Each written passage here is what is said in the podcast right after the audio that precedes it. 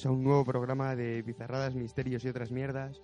Hoy tenemos el programa cargadito. Hoy vamos a tratar temas como nuestras curiosidades, investigaciones bizarras, eh, el mundo olvidado, a contar historias y si el micrófono me deja, pues ya os cuento también, de paso, que dentro de dos semanas vamos a tener el especial eh, Muertos Vivientes. Sí, señores, especial Muertos Vivientes. Así que nada, pues esperemos que os guste y vamos a dar comienzo con el programa, pero primero un poquito más de musiquilla.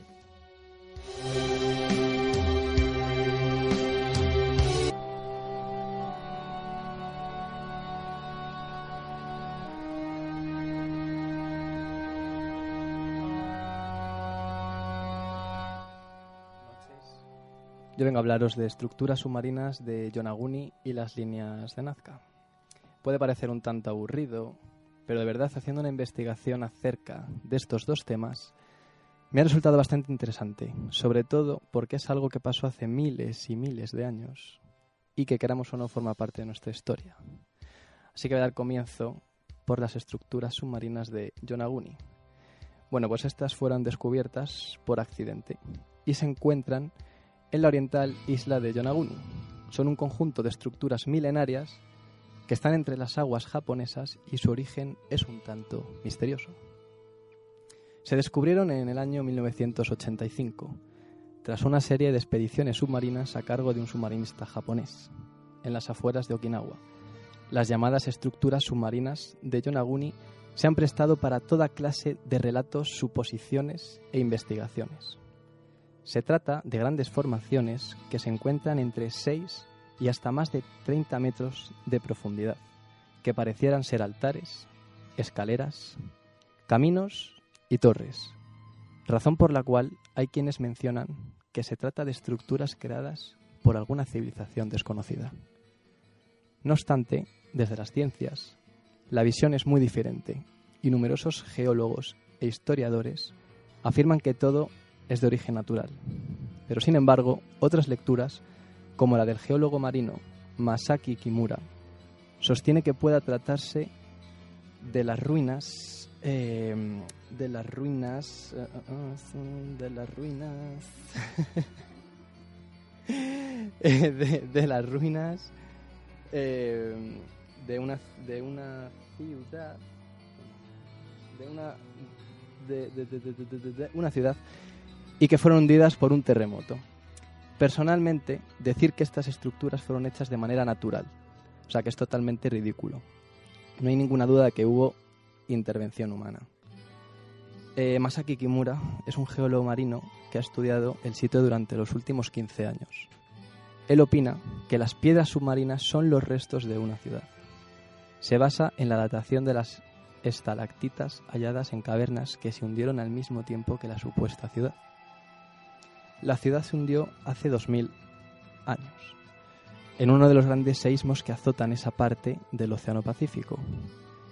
El 4 de mayo de 1998 tuvo lugar un terremoto de gran magnitud, sacudiendo estas estructuras submarinas y la isla Yonaguni, dejando al descubierto nuevas edificaciones, que además se catalogaron muy similares a las de Mesopotamia, por lo que pudieron haberse adjudicado el título de ser los edificios más antiguos del mundo ya sea de origen natural o influencias humanas. Estas estructuras son otro de los lugares imperdibles del planeta Tierra, la cual no deberíamos de dudar de visitar y bucear entre sus aguas, para descubrir, entre ellas, el secreto milenario que podría ser no menos que la respuesta a décadas de misterio. Como segundo tema, las líneas de Nazca. Estas famosas líneas de Nazca, ubicadas a 200 kilómetros al sur de la ciudad de Lima, Perú, se componen por una serie de antiguas, misteriosas y fascinantes líneas o jeroglíficos en pleno desierto de Nazca, las cuales forman cerca de 800 animales, aunque algunas con varios kilómetros de largo, que solo pueden observarse desde las alturas. Fueron descubiertas en 1927 tienen un trazo perfecto, con excelentes líneas rectas, paralelas y diversas figuras geométricas, realmente sorprendentes. Se cree que cada dibujo fue realizado con estacas, cálculos y cordeles, mientras están aquellos que dan rienda suelta a la imaginación y elaboran toda clase de teorías sobre su origen y finalidad, entre ellas que están muy relacionadas con la existencia, visita y el relacionamiento con formas de vida inteligente de otro planeta. La matemática alemana Maria Reitz fue la más persistente investigadora de estos enormes dibujos. Durante más de medio siglo investigó las figuras de Nazca y lejos de hipótesis sobre civilizaciones extraterrestres, la investigadora afirmó que las líneas de Nazca son un gigantesco calendario sobre los movimientos de Sol, la Luna y las constelaciones. ¿Cómo se hicieron? Con palos y cuerdas. Era cuestión de reproducir a lo grande lo que primero se hacía en una maqueta. La profundidad de los dibujos no supera los 30 centímetros y la anchura es de unos 60 centímetros, incluidas las piedras al borde de los surcos que se hacían rascando y dejando a un lado esos guijarros oscuros que resaltan las líneas. El clima se ha encargado de conservar este patrimonio de la humanidad declarado por la UNESCO. En fin, oyentes, os, os invito a vosotros, oyentes de bizarradas, misterios y otras mierdas, que sigáis investigando por vuestra cuenta.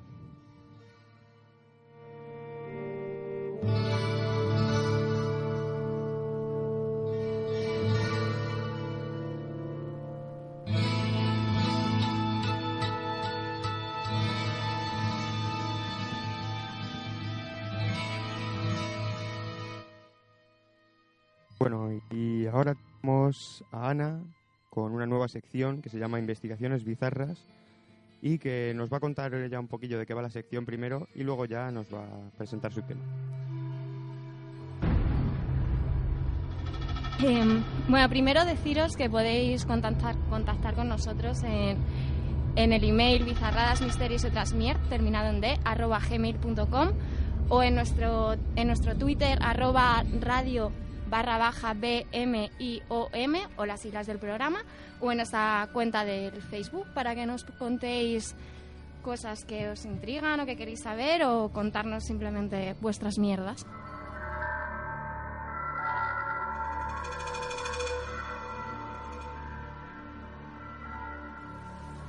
Eh, para esta nueva sección vamos a hacer un ejercicio de imaginación y nos vamos, a, nos vamos a trasladar hasta el año 1953, concretamente al estado de Connecticut, en Estados Unidos. Allí vamos a conocer a un hombre que para nada es normal, llamado Henry Molaison, el cual tuvo una caída de bicicleta con una bicicleta a la edad de nueve años que le dañó irreparablemente el cerebro. El accidente le dejó una severa epilepsia. Cuando tenía 30 años sufría unos 10 ataques al día. No podía vivir solo ni conducir. Durante un ataque epiléptico, la actividad cerebral genera unos ritmos anormales que atraviesan el cerebro mediante sus propias vías de comunicación. Como resultado, el cerebro pierde el control del cuerpo y esto puede dar lugar a convulsiones tónico-clónicas, pérdidas de memoria a corto plazo y, en algunos casos, incluso la muerte. Es derivado al doctor William Bender Scoville, experto en, trastornos cerebrales, pero Henry Molaison le tiene, le tiene perplejo. Ha probado todos los medicamentos conocidos para la epilepsia, pero nada funciona. En 1950, la ciencia cerebral tenía una vaga idea sobre qué áreas del cerebro eran las responsables de algunos procesos, pero en realidad no sabían el modo en que interactuaban o trabajaban entre sí. De hecho, todo lo que se conocía era gracias a la gente que sobrevivía a daños cerebrales. Todo lo nuevo que se probaba eran pasos en la oscuridad. Scoville es conocido por ser un hombre carismático y por asumir grandes riesgos. Y tiene una gran idea nueva y radical para ayudar a Henry Molaison. Es la historia de mi vida, doctor. Me gustaría probar algo, Henry. Por lo general, cuando se dan cortocircuitos cerebrales, como en tu caso, sacamos la mitad de una región llamada hipocampo. Solo que en tu caso me gustaría quitártelo entero. Nunca antes se ha hecho, pero tengo el presentimiento de que funcionará. Ah, no sé, doctor. Parece un poco arriesgado. La vida es riesgo, Henry. Y para ser sincero, con la vida que tienes... Bob.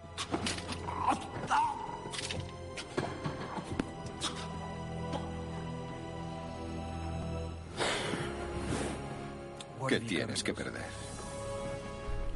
La extirpación de la mitad del hipocampo cerebral era una práctica habitual de la época. De hecho, el mismo realizó, la realizó exitosamente en unas 30 ocasiones. Por supuesto, el truco estaba en cortar el trozo adecuado. Para ello, medía la actividad eléctrica del cerebro con el fin de determinar si se empleaba más un lado o el otro del cerebro. Pero por desgracia, en el caso de Henry Molaison, no podía determinar de qué lado provenía la actividad anormal. Por lo tanto, tomó la decisión de estirpar ambas, ambas partes. A pesar de ser la primera operación de este tipo, Henry aceptó. Cauterizador.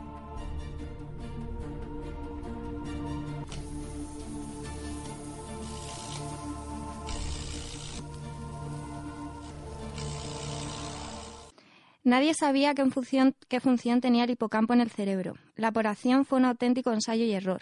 Lo único que se sabía es que cuanto menos hipocampo dejaba, menos ataques epilépticos había. Buenos días, Henry. Hola. Ni un solo ataque, doctor. Genial. Nada desde hace unos días. Henry, esta es la doctora Brenda Milner. Te va a realizar algunas pruebas. Un placer conocerla, señora. ¿Ya sabe que trabaja con el mejor? El doctor Scoville es un as. Disfruta del desayuno, Henry. ¿Cuál es el problema? Tan solo espere.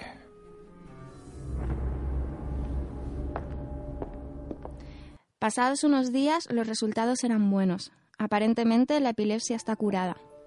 Buenos días. Hola, estoy firme como un sable, doctor. Genial. Hola, soy Henry. Encantado de conocerla, señora. ¿Ve lo que le decía? La operación de Henry ha hecho más que afectar a su epilepsia. Los recuerdos de Henry hasta la operación están casi intactos. Fuimos a Florida y papá y mamá se turnaban para conducir. Durante todo el camino fui asomando la cabeza por la ventanilla para escuchar el motor. Bien. ¿Y qué es lo que recuerdas de ayer? Bueno.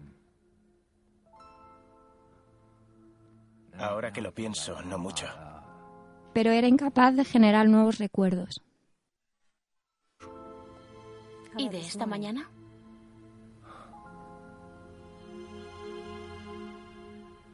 No recuerdo nada. Henry, ¿puedes decirme qué has comido?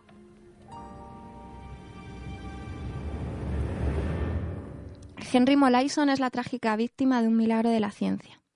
Algo fue mal en el cerebro de Henry durante la operación.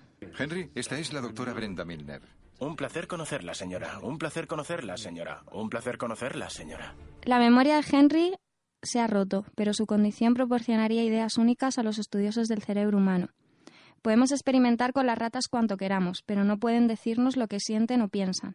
Así que la incómoda realidad es que para los investigadores del cerebro, Henry era un enviado de Dios. Al, al analizar lo que podía o no podía hacer, podrían analizar cómo funcionaba la memoria.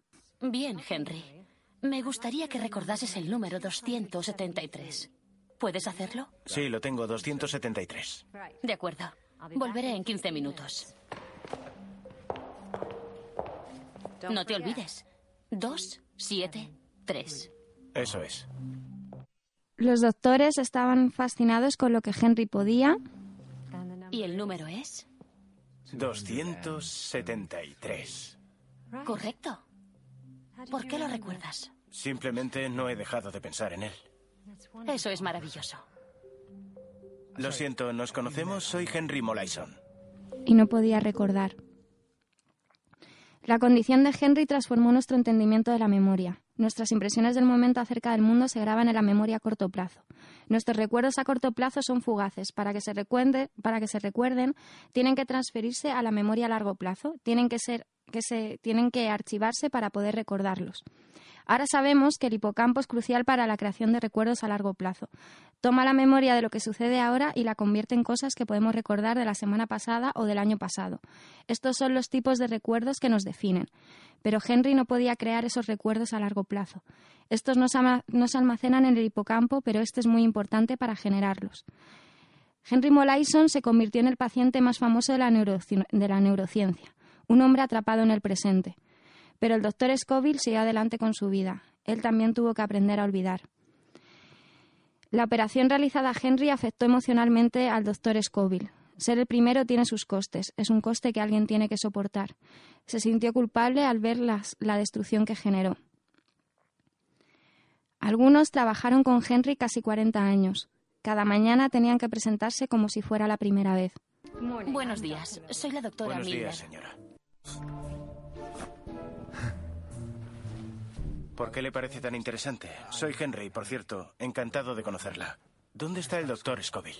Bueno, Henry, hoy me gustaría trabajar contigo, si te parece bien. Voy a pedirte que cojas un lápiz y que dibujes el contorno de la estrella lo mejor que puedas, ¿vale? Vale. Yo tomaré algunas notas, ¿de acuerdo? Trazar una línea mientras uno se observa la mano en un espejo es algo totalmente contrario a la intuición. Requiere práctica, nadie puede hacerlo bien al primer intento. Su memoria defectuosa le impide recordar los muchos intentos anteriores, pero la habilidad de Henry mejora en una nueva ocasión. Es como si su cuerpo recordase lo que su mente no puede recordar. Henry demuestra que nuestro entendimiento, que nuestro entendimiento de la memoria es totalmente simplista. Ahora sabemos que no hay un tipo de memoria, al menos hay dos, la procedimental y la declarativa. Memoria declarativa son las cosas que recuerdas, cosas que te han dicho, lugares donde has estado, cosas que se le ha, dicho a la gente. La memoria procedimental nos permite realizar tareas físicas como conducir un coche, montar en bici. Se puede conducir un coche mientras se mantiene una conversación con alguien y al alcanzar el destino recordar la conversación. Esa es la memoria declarativa, pero uno no recuerda en todo lo que ha tenido que pensar para conducir el coche. Esa es la memoria procedimental. La mala suerte de Henry fue buena suerte para los investigadores del cerebro humano. Gracias a él aprendimos el funcionamiento de la memoria y su importancia en la lucha contra enfermedades como la demencia o el Alzheimer.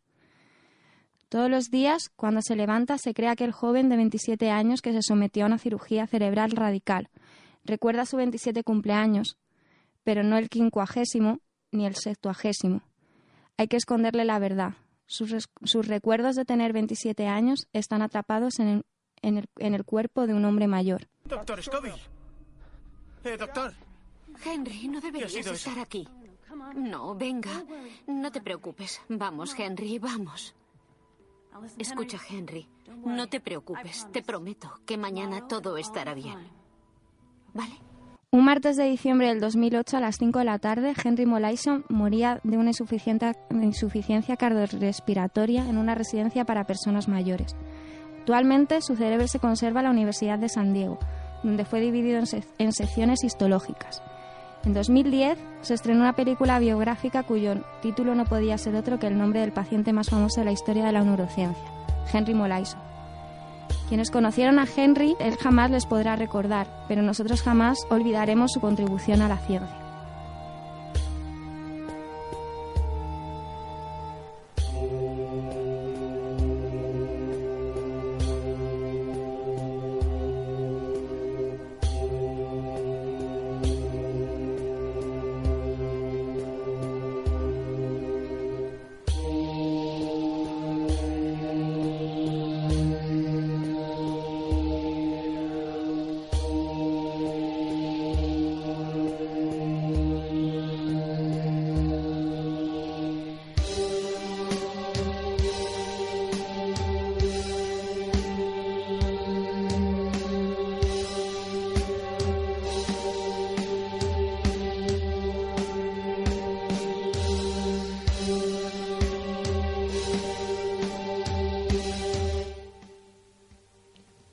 Pues seguimos con la siguiente sección del programa.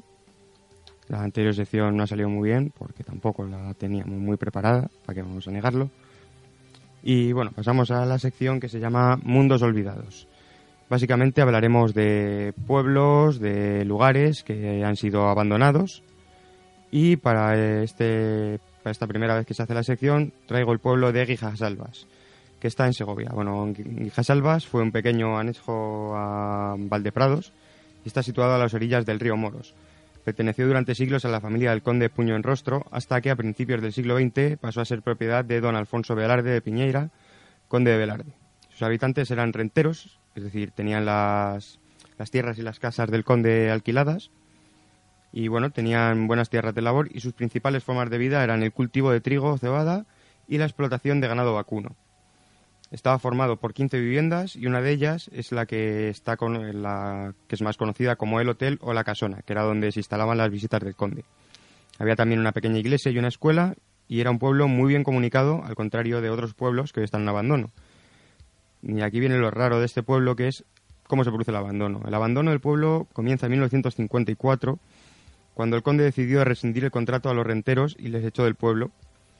Trajo maquinaria agrícola y contrató a trabajadores a sueldo que se alojaban en el pueblo.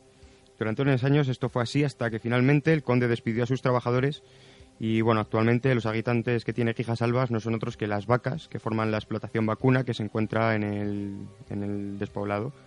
Y bueno, pues las vacas campan a sus anchas ahora mismo entre los viejos edificios que nos muestran un inusual modo en el que un pueblo puede quedar deshabitado.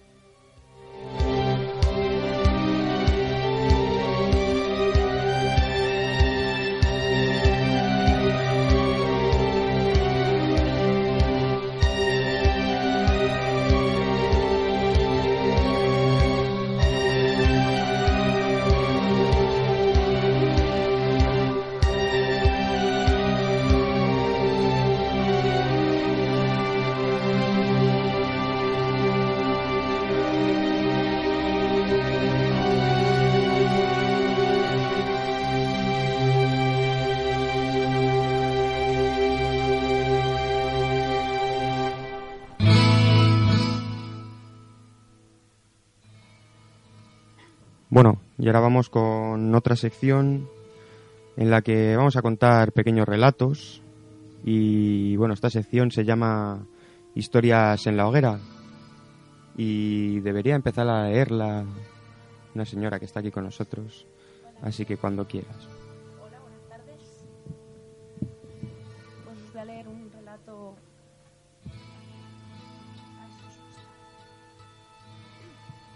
Creí que llevaba durmiendo una eternidad, y sin embargo estaba en mitad de la Plaza de Sol. Miré incrédulo alrededor de la plaza. Nadie parecía haberse dado cuenta de mi confusión. Es una característica de las ciudades. Nadie se fija en nadie. Nadie se preocupa por nadie. nadie ayuda a nadie. Si intentas entablar una conversación en el metro con algún desconocido, te tendrán por loco. Si das a alguien los buenos días sin, sin saber quién es, dirán que estás mal de la cabeza. Ahora bien, ¿Cómo he llegado hasta aquí? No recuerdo haberme movido de mi cama. Quizás esto solo sea un sueño.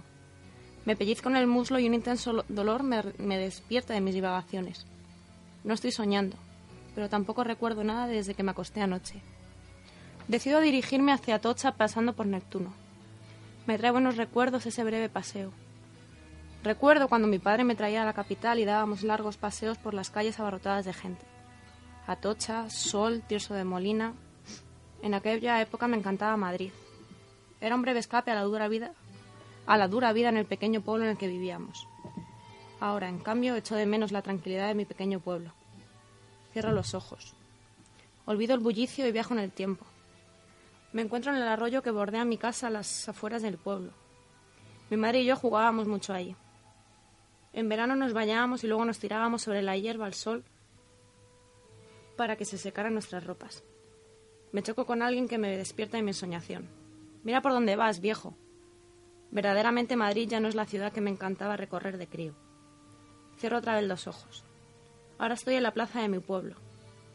Allí jugábamos los chicos y las chicas del pueblo. Reíamos, llorábamos, nos enfadábamos y nos heríamos. Y luego volvíamos a reír juntos, zanjando con la risa cualquier pequeña disputa. Tropiezo de nuevo, esta vez con un andamio que cubre parte de la acera. Quizás paseando no sea el momento propicio para recordar. No puedo evitarlo. Los ojos caen de nuevo. Mi padre me lleva con él a trabajar en las tierras que teníamos cerca de nuestra casa. Cortábamos con hoces las espigas. Lo transportábamos con carros con mulas. Apaleábamos el grano para separarlo de la paja y lo llevábamos al molino. Mi madre hacía luego unas riquísimas hogazas que nos llevábamos como tentempié para las largas jornadas, removiendo la tierra antes de sembrar. Los inviernos nos los pasábamos cortando pinos y encinas que rodeaban nuestro pueblo para calentarnos en las frías noches. Eran tiempos duros. Y ahora me doy cuenta que aún fueron los más felices de mi vida. Un pitido. Abro los ojos. No tengo tiempo de reaccionar.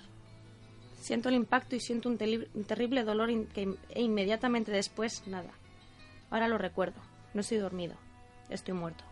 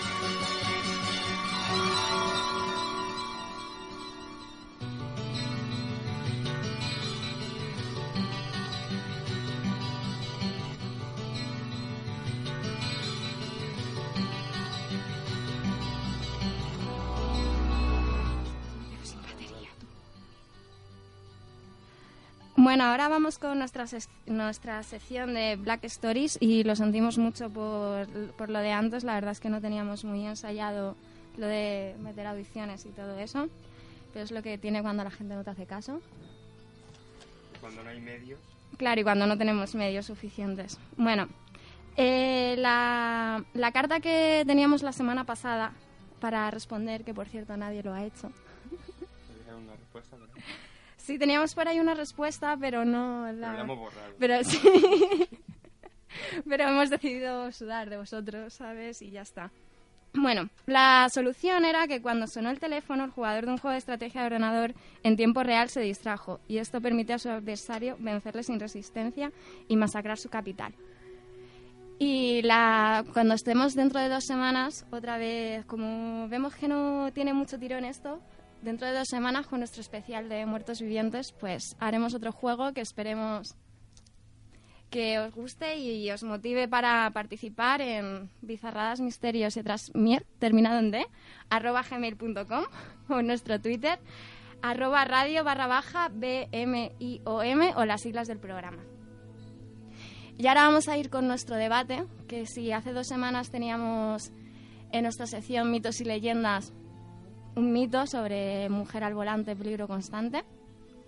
Pues esta semana nos toca una leyenda urbana y como no podía ser otra forma, la leyenda urbana más famosa que conocemos todos se trata de la niña de la curva, esa mujer que se aparece en una, en una carretera, no tiene por qué ser una curva, en una carretera, con, sobre todo con un camisón blanco y, y para un coche. Y aquí hay distintas versiones de esta leyenda.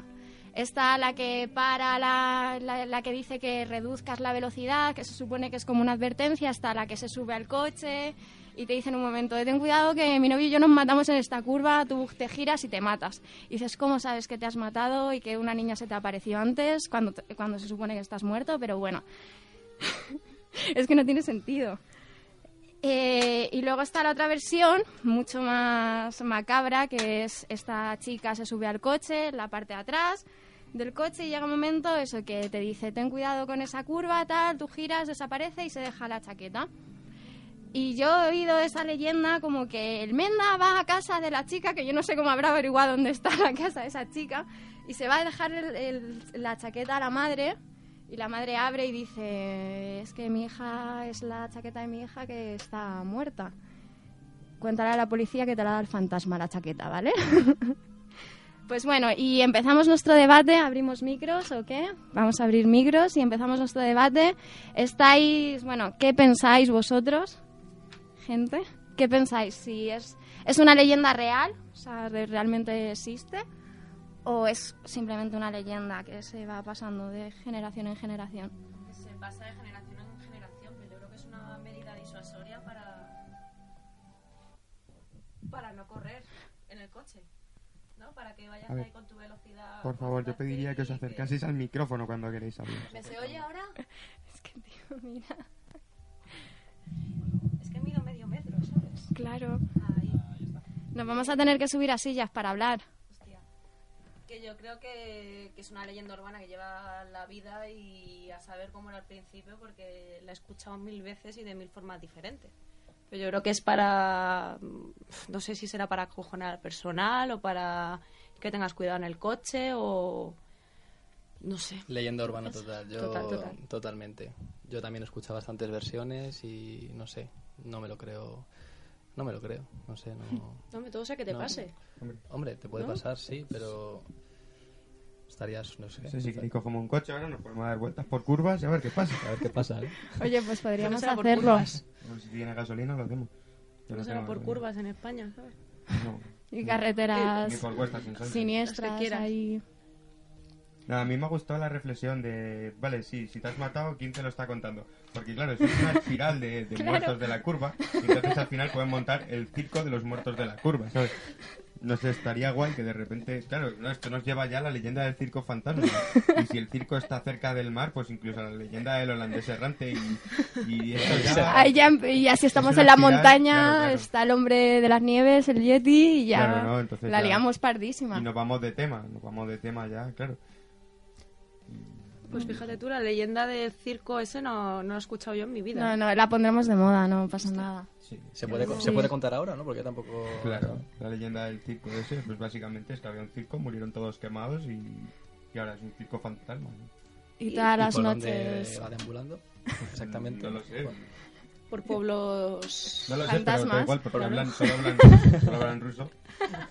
Como solo hablan ruso, pues tienes que saber ruso si quieres entenderles. Y yo no sé ruso, entonces no les pregunté cuándo iban de gira. porque- Pues, deberías. O sea, que tú hablaste con los del circo fantasma. claro, tío. Ah. ¿En ruso? Yo Saber. solo entendía Oscar. Oscar, Nastrovia, Oscar. Y dije, estos que no, serán rusos. Rusos son gilipollas. Que a veces es lo mismo. Bueno, pues yo... No, no me seguía nadie en Rusia, no, no mires así. No, no, no, sí. sí yo es ¿Quién que sabe, eh, me- eh? yo creo que me he quedado un poco sola porque yo sí que creo que sea verdad. O sea, sí creo que hay apariciones y están registradas, un montón de apariciones en carretera. Por lo tanto, creo que casi todas las leyendas que sobre fantasmas, ovnis a lo mejor no tanto, pero fantasmas y criaturas mi- mitológicas o como queráis llamarlo, sí que tienen un origen real. O sea, que en un principio eso ocurrió y por eso se hace la leyenda de pues que alguien se ha aparecido en una carretera o la fam- el famoso chupacabras, que en- además en España tenemos much- hay bastantes casos. Tenemos de... mucho chupa, pero no cabe. Oye, que me estoy poniendo seria, tío. De verdad. Vamos al chiste fácil. Ya. Ya, ya nos da igual todo, ¿sabes? No, a ver, es que, bueno, para los que No. sepan, este programa tiene dos secciones y estamos ahora mismo en el intercambio entre la sección seria y la de despelote de todo, ¿sabes? Claro, es para suavizar un poco los Estamos temas. entrando ahora mismo en las otras mierdas. Bueno, que el caso, que igual que, pues eso, igual que el, la- el famoso Yeti, todos hemos oído hablar del Yeti. No se sabe si existe o no, pero está claro que hay cosas que no, que no sabemos. Entonces, Yo para sí mí, yo creo que las leyendas, casi todas las leyendas urbanas, tienen una base de real. Que luego esa se difimu- difumine, como ha pasado. Difimune. Dif- Difumine. Yo te he entendido perfectamente. Te hemos ¿A que sí? entendido. Me habéis Sí, entendido, no pasa nada, tío. Lo aceptamos, ¿eh? ¿Aceptamos pulpo? Venga. Aceptamos pulpo, venga. Eh, ya me he perdido, tío. Ya no sé lo que estaba diciendo. Muy bien. Que lo que la historia...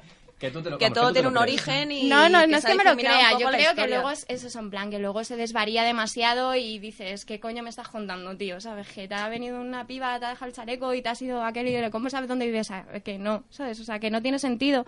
Pero hay una base real en, Pero- en eso, que sí que hay apariciones. Yo he leído acerca de esa historia y es que un señor sube a la chica esta y la chica esta, al pasar por una curva, le dice, oye, frena porque en esa curva me maté yo hace 25 años. Y creo que el señor, sí, redujo tal y la chica desapareció y solo se veía en el asiento eh, la este mojado de, de lo que es el culo, ¿sabes? De, de este. Y la- y la- Tenía el culo mojado. Tenía el culo mojado. Entonces, no sé, yo he leído O bastante. sea, que y- a- aparte de estrellarse en el coche, murió ahogada, ¿o qué? O tenía incontinencia. No, No, sé. es que creo que se supone que estaba lloviendo. Sí, señores, revelaciones en Bizarradas, Misterios y otras mierdas. Concha Velasco es la niña de la curva. Hemos resuelto... Hemos resuelto El el, caso misterio. de- Chúpate esa, Iker. Oye, no te metas con Iker, tío, Menos que con luego... Sí, que luego nos claro, ponen que luego nos comentarios- ponen comentarios, que no... yo, sí. Que ¿Has no, que para, No que para ser, nada, sí, sí, yo, yo he sido la que he contestado y para nada, que, que sepáis, no sé, al menos yo me considero una milenaria y una admiradora de Iker Jiménez. Sí, sí, yo también. Sí, no me metí con él. Y Solo dije Ey, en su y programa de su programa. pasaba Nada, o sea. Yo solo dije que cada vez que hacían una Claro, estamos- nunca pasaba nada. Era hacemos- una crítica constructiva. Es complicado Claro, que cuando vayas pase algo. Claro. porque los fantasmas se acojonan y dicen, pues ya no salgo, Sí, sí, bueno, pero... ¿sabes? Pero Claro, ahí es que están. tú imagínate que estás que eres un fantasma, estás en tu Kelly ahí tranquilamente, Y te ¿sabes? un con y el aparecen mazo mendas con micrófono, con cámaras y dices, joder, no voy a hablar porque si no les jodo la maqueta, ¿sabes? Claro. Es que no, normal, tío. Normal. Si eres un fantasma, ¿qué piensas? No lo sé. ¿Qué piensas, César? ¿Qué piensas? ¿Qué piensas? ¿Qué Le hemos piensas? mirado todos. llamáis fantasma, así tan gratuitamente. ¿Qué ves? ¿Qué oyes? ¿Qué es que Sí, oyes? ¿Qué es ya. que oyes? Que no sé, si este debate, seguimos con el debate o pasamos a la siguiente sección ya. A ver, Lo- yo lo que pienso veáis. que las leyendas urbanas y tal, que son como la mitología, son cuentos que se han contado y no dejan de ser cuentos. Antes se usaban para explicar ciertas cosas, en plan de por qué llueve, por qué los negros son negros, que eso es verdad, porque el carro de Apolo se cayó en África y los quemó a todos, y por eso hay negros. Y eso es una leyenda creo, ¿eh? verídica, ¿no? Que es así. Sí, sí, de esas hay miles. miles, mm, las estaciones y tal. Y yo creo que las leyendas urbanas puede ser que tengan una base real. Y que sea para explicar eso que no, que no entiendes. Claro, pero es que yo creo que el ser humano llega, o sea, intenta buscar lo, lo racional y llega a ese punto de explicarse, intentar explicarse todo. Y probablemente que haya pasado de verdad, que una tía se haya muerto en una curva y que alguien de noche a lo mejor le intentara ver, o yo qué sé, o que alguien a O lo que, mejor lo haya llegado a o ver. que realmente desapareció. Si es que en, en España, apariciones en carreteras tenéis muchísimas. No sé Y, si. y bromistas, otros tantos. También. También. No sé si conocéis el campamento este, Los Alfares, puede ser. Un, bueno, no es un campamento, un camping que explotó una cisterna de gas hace muchísimo tiempo. Un camión con una cisterna y justo explotó en el, en el camping y murieron todas las personas porque era agosto y murieron todos los que estaban allí. Y ahora la gente que pasa en ese camino y además ven a gente con trajes de baño, vestidas con trajes de baño y de esa época, de cuando pasó ese suceso, ¿verdad o no? Chan, Suena chan. un teléfono por ahí, es la Chan, niña de la curva chan, chan. llamándonos. Ya se están llamando. Pues sería una entrevista cojonuda. A lo mejor es Concha, Concha Velasco que lo ha escuchado y hubiera escucharse, ¿sabes? Que no, que nos cae muy bien Concha Velasco. A mí no. A mí... A mí ni me Yo me- A mí me el abstengo anuncio, el anuncio de las personalmente. compresas me parece brutal. Es muy bueno Es brutal. para echarte unas Sí, risas. pero no debería haberlo hecho nunca, ¿sabes? Bueno, tío, todos tenemos borrones en nuestra carrera. Hay que comer. No solo de compresas se puede vivir, tío. Bueno, ¿cerramos el debate o qué? Sí, cerramos el debate y ahora y vamos con una bonita sección que me encanta a mí porque la hago yo. Se llama Lo que Iker no, sabe. Claro que sí, se llama Lo que Iker no sabe. Y bueno, básicamente pues lo que hacemos es comentar cosas que Iker ha dicho en su programa. Y bueno, pues la semana pasada Iker en Milenio 3 estuvo hablando de, de Michael Field. de Michael Field. Sección de porque le ha motivado mucho. Bueno, esta semana también. Estuvo hablando de Tubular Bell, de Michael Field, discazos. Yo no a- Y estuvo hablando de que Michael Field representaba todo lo que es la música de misterio. Mm, bien. Sí, pero no. Sí, pero no, porque recordamos también que Michael Field pues compuso la de Moonlight Shadow, que mucho misterio pues no da Iker. Vamos a decírtelo ya. Y bueno, eso es lo que Iker Jiménez no sabe o no quiere que sepas. Thank you.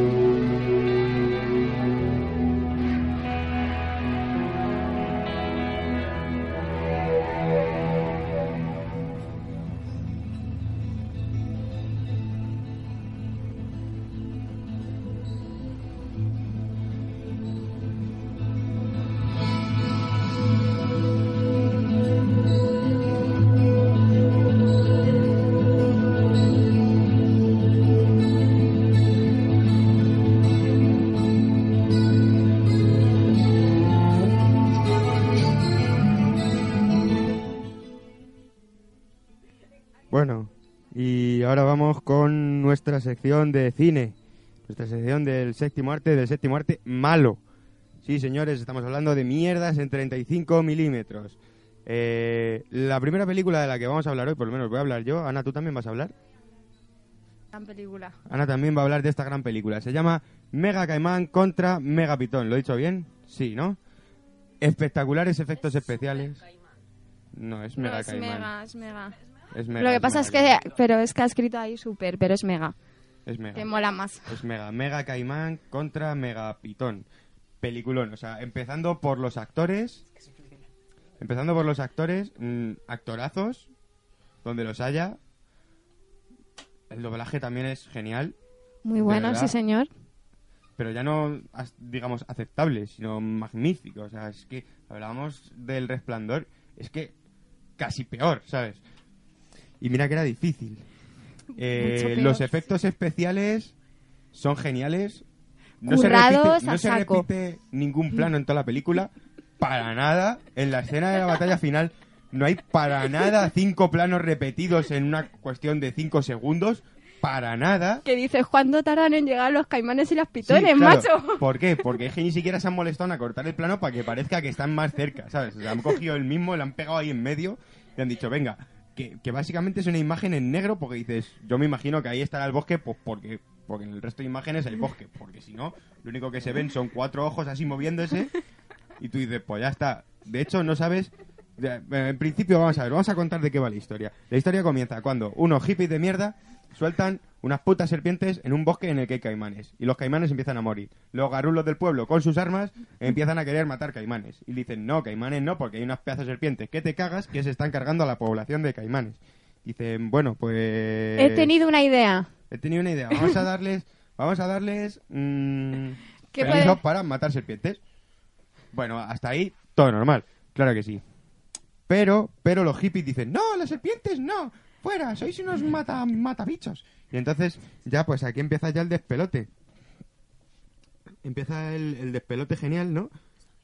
Porque, pues bueno, pues, pues empiezan aquí ya a matar. Y bueno, y ya cuando empieza a morir gente, Voy a hacer un inciso porque nos viene por aquí una crítica, no sé si es crítica o qué es, pero que pone que hay pollos chutados con esteroides y drogas experimentales en esa película. No hemos visto ningún pollo. No, yo no he visto ningún pollo en esa película. ¿Por qué? Hombre, yo a la conclusión de que era lo que les dan de comer, que todo tendría sentido, ¿sabes? Porque para llegar a ser una megapitón... Ah, bueno, no, no, sí, es verdad, es con, es con los megacaimanes, sí, que les, les, dan esteroides para que crezcan los caimanes y ah. puedan Pero son los caimanes, las serpientes no se sabe cómo crecen. Las serpientes, porque coño, se comen a los caimanes que están puestos hasta el culo y entonces crecen. Pero, da igual, porque el mismo plano de una serpiente que tú le ves ahí y dices, oh, súper tocho. En el momento que está la persona, se le come y, y mm, es horrible, es horrible. O sea, no puede ya.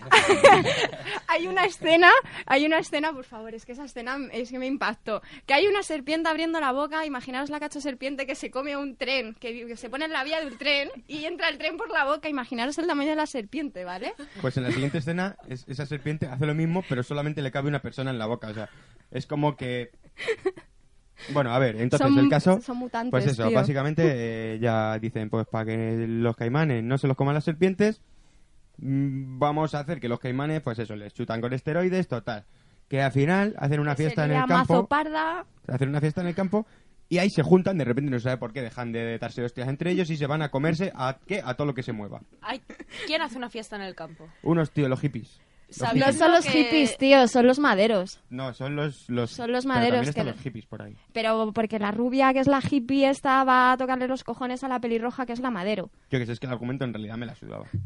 Pero es que sabiendo el percal que hay por ahí, se ponen a hacer fiestas en el bosque. O... Claro, porque intentan hacer pensar a la gente que no hay ningún problema, porque están atrayendo inversores ricos. Ay, se van a hacer una fiesta en el bosque donde están los megapitones y las.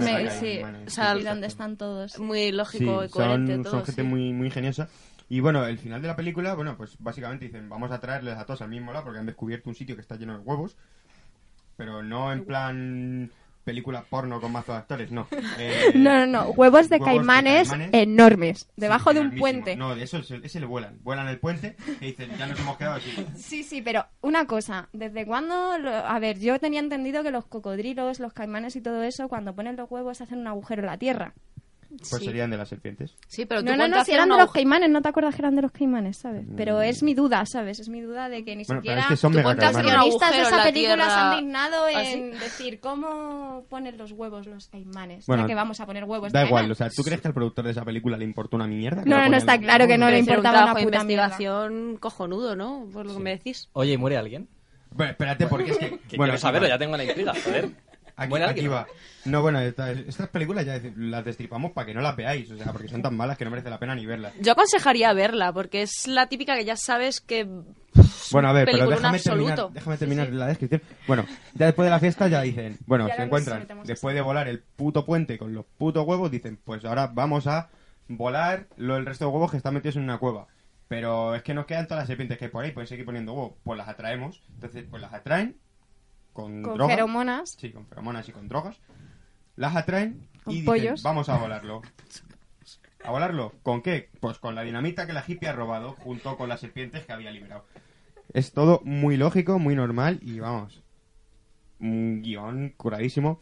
Total, que, que al final pues, pues la tía cae porque, oh, desgracia, se la comen antes de que pueda huir del helicóptero en lo que está explotando todo. Y la otra se salva, la, la hippie de mierda se salva, pero cae al pantano. Entonces empiezan a caer cachos de serpiente enormes que están del cielo, que dice suerte que no te haya caído ningún cacho encima. Porque son cachos enormes que para nada parecen hechos con ordenador, para nada, ni pintados a mano, ni puestos en la película. Vamos, unos efectos Para nada. especiales, mm, ahí espectacular. Una inversión en, en postproducción increíble, desde luego. Y bueno, pues nada, de repente cae una cabeza de serpiente y la cabeza solo y se la come y ya está, y se acaba la película y, ya.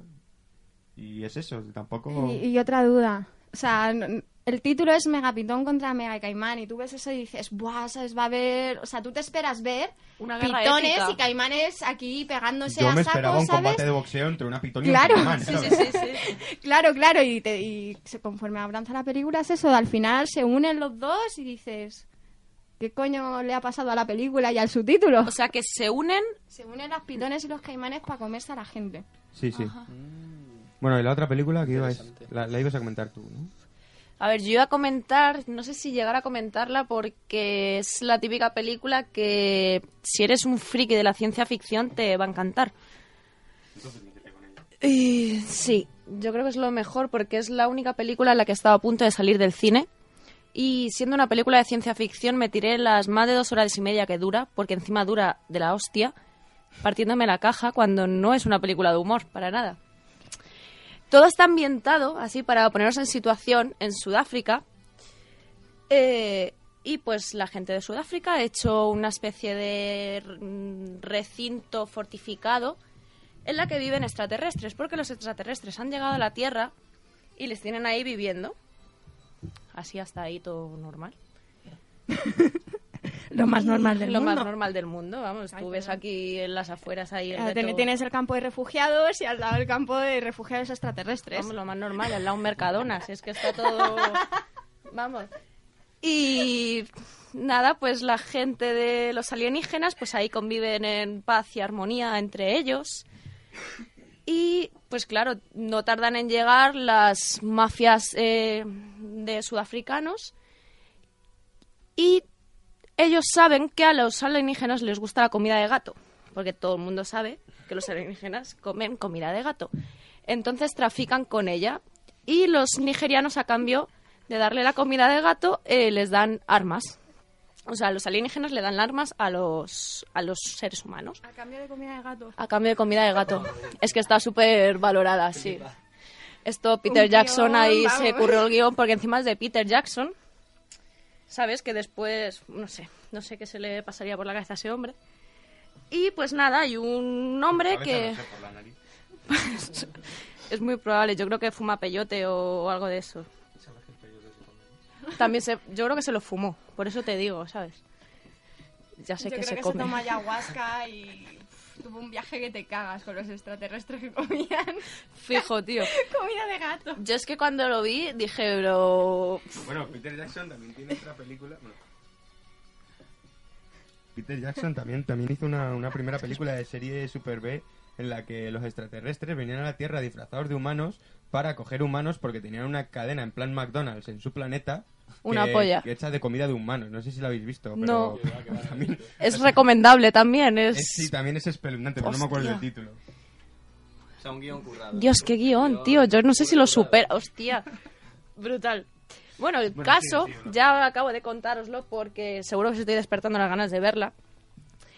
Eh, hay un trabajador social ahí que se encarga de ver que va para todo... los trabajadores sociales. El tío es la polla y es el típico bonachón que intenta quitar la mafia y tal porque dice que eso no está bien y ayuda a los Claro, aliens porque somos buenas personas. ayuda a los alienígenas y tal. Y un día, pues está ayudando a una de las familias ahí, porque él pasa ahí el registro y toda la pesca. Ah. Y, y se encuentra combustible que tiene que están haciendo unos alienígenas para volver a su país porque quieren volver a su bueno, a su país a su planeta a su país no a su planeta y no voy. dicen de dónde vienen los extraterrestres. probablemente sí pero es que me quedé con eso no me quedé sabes me quedé con lo importante con la de lo de gato, claro tío dijiste, ya está. me quedé con- ya me puedo morir tranquila y pues se le derrama el combustible y en el brazo y al tiempo de repente le empieza a salir un tentáculo ahí que muta y tal y a todo esto eh, la gente empieza a estar en contra de los alienígenas pero los alienígenas son buenos y lo que él hace es cuando empieza ahí a haber tensión y tal una mini guerrilla se posiciona del lado de, de los aliens Ahí, El, el superguapo. trabajador social. y tú le ves ahí con una gabardina porque tiene que ocultar su brazo mutante, porque no se lo puede contar a nadie. Y luego tiene otra movida que se la pone y empieza a disparar a la gente y tal, pero es una cosa ahí súper mm, futurista y tal. Y, y ahora mismo no sé qué más contaros de esa ¿Cómo, peli. cómo se llamaba Más la peli, has dicho? Hay Dis- que verla. Distrito 9, no lo he dicho, de hecho, es que me he ido ya, Vale. tenía tantas ganas de contarosla. Distrito 9, Distrito 9. Imprescindible, tenéis que ver. Más, más, Recomendable para todos los públicos. más comentarios de películas horribles Sí, no sé, pero ya sabemos por qué los extraterrestres vienen a visitarnos, tío. por la comida de gato. Por sí. la comida de gato, tío. Pero que, que es que yo tengo una duda Es con que- eso, me ha o sea, dejado es que hemos impactadísima. descubierto- Son latas, espera, son latas, es pienso que, que es. Es todo O- lo que todo, sea, todo, sí, sí, pero sí, solo sí, para sí. gatos, no, el de perros no les Es de sirve. gato, tío, de gato.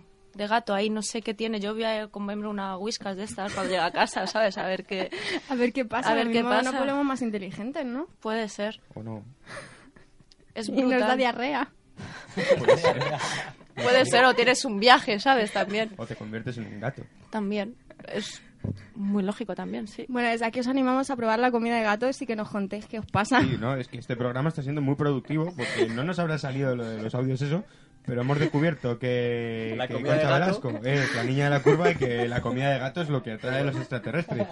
Iker, para el próximo alerta ovni, llévate unos whiskas y aparecen fijos. Eso es una manada de gatos. No, pero es la comida de gatos, no los gatos lo que la traen, ¿no? Y a grandes es... Pero si- es la comida de gatos. Ellos, eh, si la comida de gatos de es como el sumum, ¿sabes? Lo que ellos más... Lo que más valor tiene. O sea, una com- Es caviar, tío. Claro, Sí. Es caviar para ellos. se parece, ¿no? Está bastante esquete igual. Sí, y es que me hay un mogollón de cosas que es que no os he contado porque quiero que la veáis, de verdad, o sea, que es que es... Para echarte unas risas está guay, ¿no? Sí, O sea, que recomendamos que la veáis borrachos. o sí, o... O Opuestos de lo que queráis. Ahí Sí, ya, barra libre de drogas. Eso es, y te puedes quedar dormidito que no pasa nada porque es muy larga, ¿eh? Y O sea, estás en tu Kelly. Puedes, puedes Así que- despertarte y todavía seguir con la peli y seguirán los Sí. marcianos con sus whiskas. Te van a esperar. Bueno, pues yo creo que nos ha quedado bastante completito, ¿no? Entonces, Vamos pues a seguimos pasar- hablando de cine, pero pero ahora con otra sección que se llama En mis tiempos los vampiros daban miedo. Y bueno, ya sabéis de qué va, ¿no? ¿Quién empieza? ¿Quién empieza a meterse con Crepúsculo? Crepúsculo es una mierda, es basura, es... Ya, pero hay que decir por todo- qué. ¿Por qué? Porque no es creíble que unos vampiros vayan a... que van a la universidad, ¿no? O al colegio y... No lo Van al no instituto, sé. tío. Van al instituto. Van al sí, instituto, sí, sí, eh, con sus carpetitas y es que no... Y en su casa tienen ahí un cuadro mega gigante con las tropecientas mil orla- orlas, claro, porque llega un tiempo que como ya se da al cante, pues tienen que irse a su- a otro instituto y empezar, o sea que se pasan la vida entera yendo al instituto y graduándose, yendo al instituto y graduándose, y así. Y gente que tú le ves y dices, tú no tienes 16 años ni de coña, tienes ciento y pico, pero así como eres un vampiro inmortal, pues aparentas 16, o sea, aparentan más. Y se hacen pasar por gente de 16, es súper creíble, realista, impresionante. No tiene, que hacer, no tiene otra cosa que hacer un vampiro que ir al instituto y graduarse. instituto. Sí. Y no morder cuellos. A Y mí no eso es lo que me cuellos. fascina. Y se enamora, ¿no? Y- Porque es Sí. Bueno, vegetariano. pero eso es lo de menos. Que un vampiro Eso- vegetariano. Es que eso sí lo descubrimos la- hace dos semanas que eran vegetarianos. Y ya sabemos que lo siguiente en Crepúsculo van a ser rastas hippies tocando la guitarra, que son también vampiros. Sí. ¿No? Va a ser el siguiente libro. No sé, sí. sí. Probable, ¿eh? Ya estamos ahí vegetarianos, tío. Los siguientes son rastas. Bueno, Hombre, ¿cómo, puedes, ser ¿cómo puede ser que tenga tanto seguimiento este tipo de películas? Porque ¿Por qué? ¿Cómo? No, es que no, no, no. Es que no hay otra. Básicamente. Es como, ¿cómo puede ser que tenga ¿Qué tanto seguimiento el Porque- Partido Porque Popular? todas las Claro. niñas es Claro. lo que buscan ahí, el- la persona perfecta, que tú siendo rara mm, diga un super vampiro guapo, ay, me he fijado en ti, me he enamorado, hueles bien, te quiero comer, pero no te voy a comer porque soy vegetariano, ¿sabes? Ver, Pero entonces te follo, ¿sabes? Claro, comer. quiero follarte, pero no Quiero puedo follarte, porque en el pero- momento que lo intente te quiero comer. Entonces es un, no, aléjate de mí, pero no puedo vivir sin ti. Y luego se Entonces, ¿follan o no follan? Follan. ¿Y cómo es, folla un vampiro? Pues cargándose la cama, tú, porque se carga ahí la cama y revienta todo. Yo creo que ella no sé por qué sigue viva después, porque si la cama maciza está rota, ella, no sé, pero vamos, ella sale, porque él es muy cuidadoso con ella, o sea, se carga todo lo alrededor, pero a ella la tiene ahí. Y la preña. Sea, es un poco como un coche de, de Fórmula 1, ¿no? Que se rompe todo lo de alrededor, pero el piloto está Eso ahí vivo es. en medio. Sí, ¿no? porque tiene un cuidado, claro, porque la- es el amor de su vida. Claro, porque la pone casco, rodilleras, la pone de todo. Eso es. La envuelve en plástico este de burbujitas, tío. Claro. Mola. que no te molaría tener a ti una novia, un novio ahí metido en un plástico burbujitas. Hombre, si le haces agujeros en ciertas partes, sí. Hombre, claro, ¿no? Si no, Porque tiene si que no, ¿qué sentido tiene, tío? ¿Ves? Si no se los haces, te ahorras el condón. Oye, que hay trajes así, ¿eh? Eh, tronco, pero en algún momento querrás respirar, ¿sabes? Tú, que hay un traje... ¿Qué estás hablando? Siempre pensando en lo cerdo, tío. Hay un traje de desco- o sea, que te descomprime el aire y tú solo tienes los agujeros pertinentes y en la boca tienes como una especie de pajita por la que respiras. Es una pero esos movida de- Pero de, pero ¿de qué estás hablando? De sadomasoquismo. De crepúsculo nos vamos a... Es que objetos fetiches. Bueno, a ver, Mm, la qué verdad es que hay que ser bastante masoca para tragarse la saga de Crepúsculo, entonces tampoco estamos tan lejos. Eso es. La tía es muy masoca. Y bastante puta. No, porque es, Mira, es se una deja que se la folle un vampiro, tío. Yo según casi- veo al y casi vampiro se me lo folla- cojo y me lo cargo. Y casi se folla al hombre lobo también. Ah, pues, Ah, qué el valor raro. el o sea, famoso- mira, esa, tía, Claro. esa tía le da todo. Sí, sí, sí, sí. O sea, a esa tía se le presenta a Paquirrin y se lo zumba igual, ¿sabes? Pero sería para pedirle la manutención, ¿sabes? Como aquí... O aparecen los extraterrestres con sus latas de whisky. Y también. Y se va con ellos, ¿no? Un giro del guion cojonudo, ¿eh? Hubiera sido... Bueno, y tomando idea, ahí los guionistas. Para, Sí, para- sí. ¿Por cuál van? ¿Por la cuarta, la quinta? No, ya no hay más. ¿No hay más? Se Ya se están acabado, hechas, ¿no? hay cuatro películas. Y no muere nadie al final. Mm, ¿Vivieron felices? ¿O se hicieron No muere o nadie. vampiros, o- No muere nadie. Ella, claro, a ella la convierten, no muere nadie. O sea, Ah, que al final la convierten. Claro, son vampiros, tampoco pueden morir. A ver, todo es porque ella se queda embarazada, entonces el bebé es medio vampiro, medio humano y empieza a crecer de manera, vamos, sobrenatural. Entonces llega un momento que le dice, Edward, conviérteme, que si no voy a morir. Y el otro, no, no quiero, quiero que siga siendo humana. No, pero voy a morir. Y entonces la ¿Tú te convierte. la has visto? Yo las he visto. Yo me leí los libros y dije, vaya, cacota. Vi las películas, digo, a ver si mejora. Y cacota más grande. A ver, Entonces, pero... ¿qué, sí. pe- ¿Qué película ha mejorado un libro? Dime una. Uff, Los Juegos del Hambre. me has pillado. No me he leído los Juegos del. Hambre son muy malos, los libros. Eh, Los libros son muy malos y la película... La segunda no la he visto, pero la primera me parece brutal. Está Y no me vas a decir lo contrario, ¿sabes? Y si te lo digo, ¿qué? Porque a mí es una peli que me ha dejado súper frustrada. Habla micrófono. Perdón. es una peli que me ha dejado frustrada, vosotros no. Los Eh, Juegos ¿cuál? del Hambre. He visto la primera, la sí, sí, la primera. no. Yo no la he visto la segunda. Pues te la recomiendo que la veas. No Nos dejo súper frustrados. No penséis que pueda pasar eso en un futuro. Sí, puede pasar. ¿A que sí? Y no acojona eso. Acojona que te cagas, tío, ¿Y que puede- pueda pasar pasar? eso. ¿Qué puede pasar? No, tío, no te vamos a destripar No, la- esa la tienes que ver. O si no, tienes la, que la ves y, lo, ha- y hacemos... Pero es una película que mola, mueren todos. Mueren todos, ¿no? Que es lo, es lo divertido. Eh, De Sí. hecho, es Es que de eso va el juego. claro. O sea, Claro. tampoco le estoy estipando nada. Le explican desde Hombre, un principio de es qué que va el por juego. los ¿sabes? Juegos del Hambre. Básicamente el juego es Básicamente es la ¿sabes? España de 2013, ¿sabes? Queda... Sí. Lo que pasa es que convertida en un reality show, donde metes a... ¿Cuántos son? 26, ¿no? Son- No me acuerdo, No, son de 12, cada- son 12 uno de distritos. cada- 14. Son 12 distritos. Meten a uno de cada distrito. Y son dos de a cada 24. distrito. 24 en una isla extraña y a matarse. Y, Y, quien sobreviva, gana.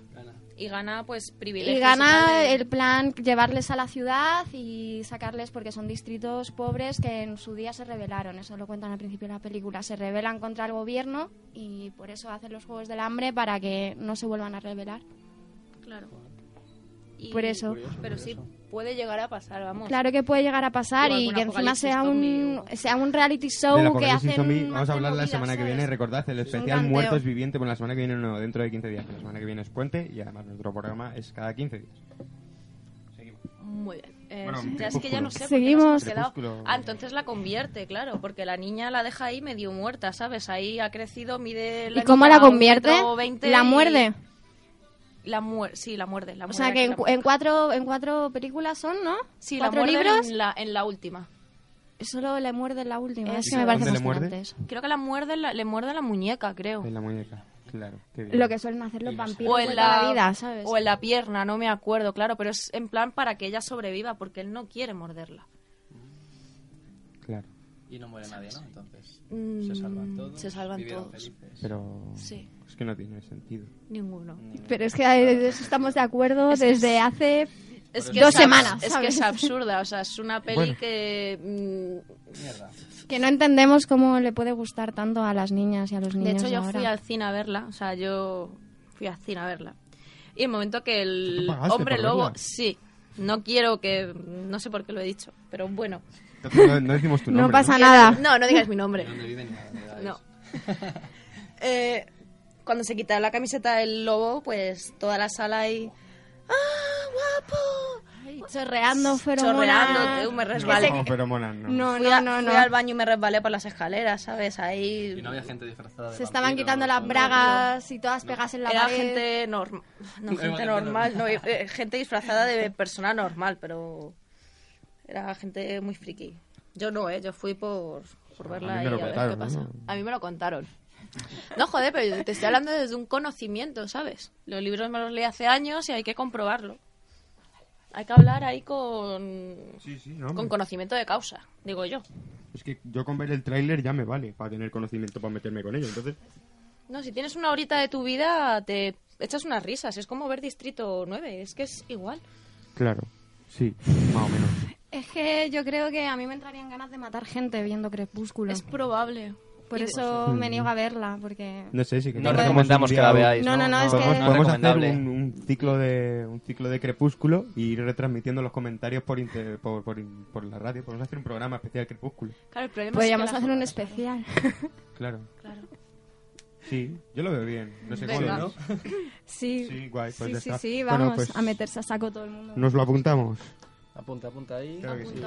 Eh, ¿Cerramos la sección? Sí, vamos a cerrar ya la sección y ahora vamos con el enigma humano.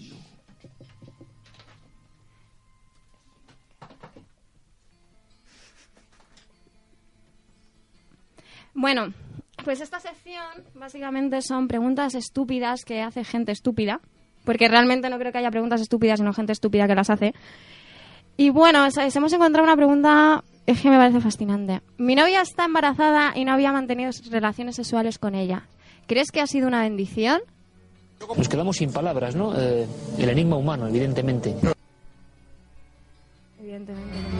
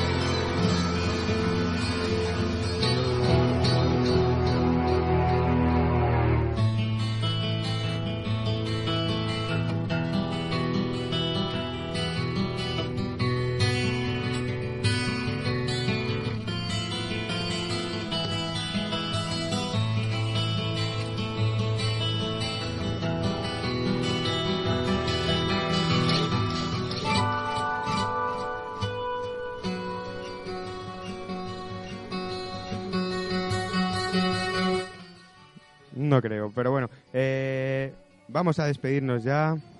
Eh, pues eso, esperamos que os haya gustado. Y lo más importante, recordad, en dos semanas, especial Muertos Vivientes. Trataremos el tema desde los aspectos de, de la religión, filosofía, zombies, películas malas, películas incluso puede que buenas, quién sabe. Queremos traer a unos testigos de Jehová para que nos hablen ellos sobre la resurrección y. Sí, y de hecho, el que quiera hablarnos, el que quiera comentar cualquier cosa sobre muertos vivientes y todas sus cosas, pues puede hacerlo. ¿En dónde, Ana? En bizarradas misterios otras mier terminado en d o arroba gmail.com en nuestra página del Facebook o en el Twitter arroba radio barra baja b m i o m o las siglas del programa. Y bueno, pues os dejamos ya con la con la reflexión final que nos va a traer Ana, como siempre.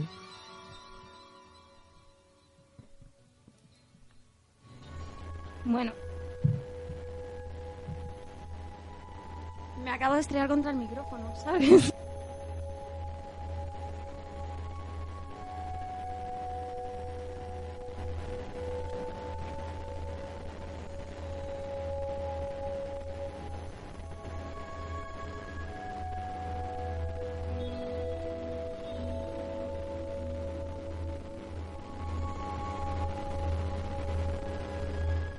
Bueno, como ya, bueno, más o menos sabéis, nuestra parte final, después de, de haberos contado cosas sobre las líneas de Nazca y ¿qué eran? ¿Cosas subterráneas? Que no, submarinas, ¿no?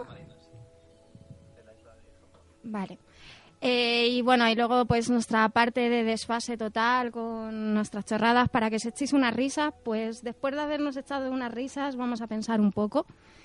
Y bueno, esta semana vamos a hablar de algo que seguramente todos hemos escuchado o hemos leído, que es una normativa que va a sacar nuestra gran alcaldesa de Madrid, Ana Botella, que bueno, dice que por dormir en la calle te va a costar 750 euros. No solo dormir en la calle, yo me estaba leyendo la normativa, sino encender hornillos para calentarse la comida, también son 750 euros eh, tener cosas en la calle también, pedir a la gente que pide los semáforos para ganarse la vida, vendiendo clines o limpiando los parabrisas de los coches, es, ¿no? Sí, los parabrisas. Pues también va a ser, esos van a tener una multa de 1.500 euros. Y bueno, yo teniendo un poco conocimiento de este colectivo, de las personas sin hogar, sobre todo, que es al que más afecta, siendo trabajadora social, pues os diré que si todos pensamos que esta es una, medida recaudatoria, me parece que para nada lo es. Porque está claro que si tú vas a, si vas a multar con 750 euros a una persona que no tiene absolutamente nada, ¿qué vas a recibir a cambio? Nada. Pero claro, no es lo mismo que estas personas duerman en los túneles de la M30 a los que la policía no va a ir a multarles porque allí no molestan a nadie, a que lo hagas en plaza, a la Plaza Mayor, en Plaza del Sol, que todos hemos visto a gente durmiendo en esos soportales. Y esa gente es la que molesta tenerla ahí porque no hace bonita la ciudad, claro. Entonces va a ser a la gente que multen y el objetivo básicamente de esta normativa para mí es, es invisibilizar el problema. O sea, si la gente no ve que hay personas en la calle, no hay personas en la calle, no hay personas sin hogar. Y para nada es así. En los últimos años yo me he estado leyendo últimamente muchas cosas porque para mí es un colectivo que me encanta. No te rías, que es verdad.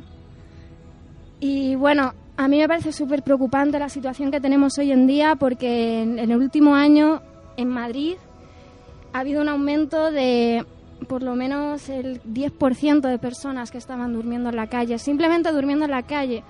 De los recuentos que se hacen, recuentos que... Perdón. Ah.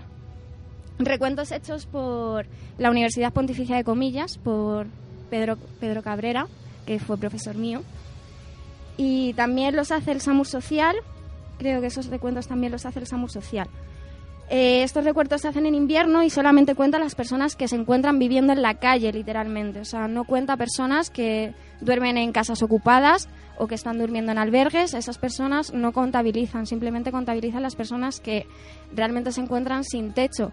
O sea, para que os hagáis una idea de que si el último recuento se registraron 253 personas, creo que eran, durmiendo en la calle, ahí tenemos que sumar todas las personas sin hogar, que son personas sin hogar, pero que tienen un techo donde cobijarse, pero eh, la... Ay, no me acuerdo cómo se llama, tío. Eh, la problemática tienen absolutamente la misma, porque son personas que durante el día, pues, lo o beben o se tiran todo el día en la calle y luego sí tienen un sitio donde dormir, pero es eh, como leí hace tiempo, es eh, nuestro sistema es un sistema de puerta giratoria. O sea, tú puedes entrar a un albergue, puedes estar en un albergue durmiendo durante, creo que el máximo son cinco o seis días. Tienes durante cinco o seis días un, podría decir una cama, pero la mayoría de albergues de Madrid ni siquiera tienen camas, que son butacones. Y los tienes durante cinco días y a los cinco días te vas a la calle y o duermes otra vez en la calle o vuelves a entrar al sistema pero no sales de ese círculo, por eso se recibe el nombre de puerta giratoria, porque según sales vuelves a entrar. Eh, por lo tanto, bueno, desde aquí reflexionar un poco sobre esto y sobre todo cuando veáis una persona en la calle, no hagáis como si no existiera, porque ante todo son personas y, bueno, sabes, a mí me gustaría contar algunas historias que conozco de personas sin hogar que no muy lejos de aquí en Alcobendas y en San Sebastián de los Reyes hay personas sin hogar. Hay, centro, hay un centro que se dedica exclusivamente a las personas sin hogar. Y yo he conocido bastante gente de aquí, sobre todo una historia que me impactó y la voy a contar para que os vayáis, para irnos del programa pensando un poco. Conocí a un hombre que vivía en la calle, eh, haciendo trabajo de calle que hacíamos en esta, en esta fundación, en la Fundación RISE Norte, por si alguien quiere buscar qué es la Fundación RISE, os animo a ello.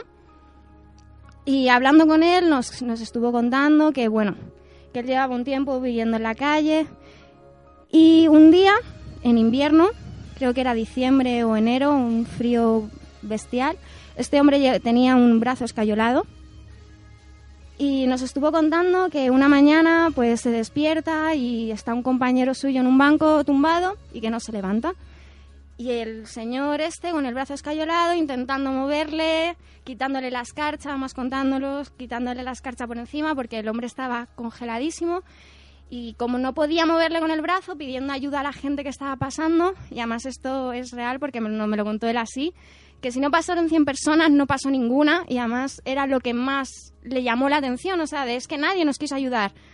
Y es verdad que nadie les quiso ayudar, le levantó como pudo, llamó, se fue a un bar, llamó a una ambulancia y cuando llegó la ambulancia pues le trasladaron al hospital y por supuesto el hombre falleció de hipotermia.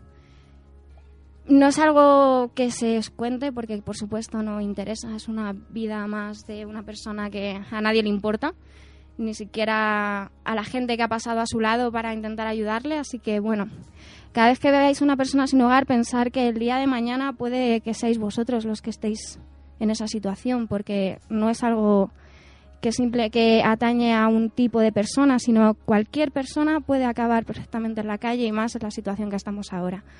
Así que bueno, nos despedimos esta semana con una reflexión ahí bastante fuerte, que penséis en estos colectivos, que falta nos hace ser solidarios entre nosotros, porque si no lo somos nosotros, no creo que nadie nos ayude. Así que bueno, pasar buena semana y dentro de 15 días nos vemos. Bueno, más que vernos, nos oiremos con nuestro especial de muertos vivientes.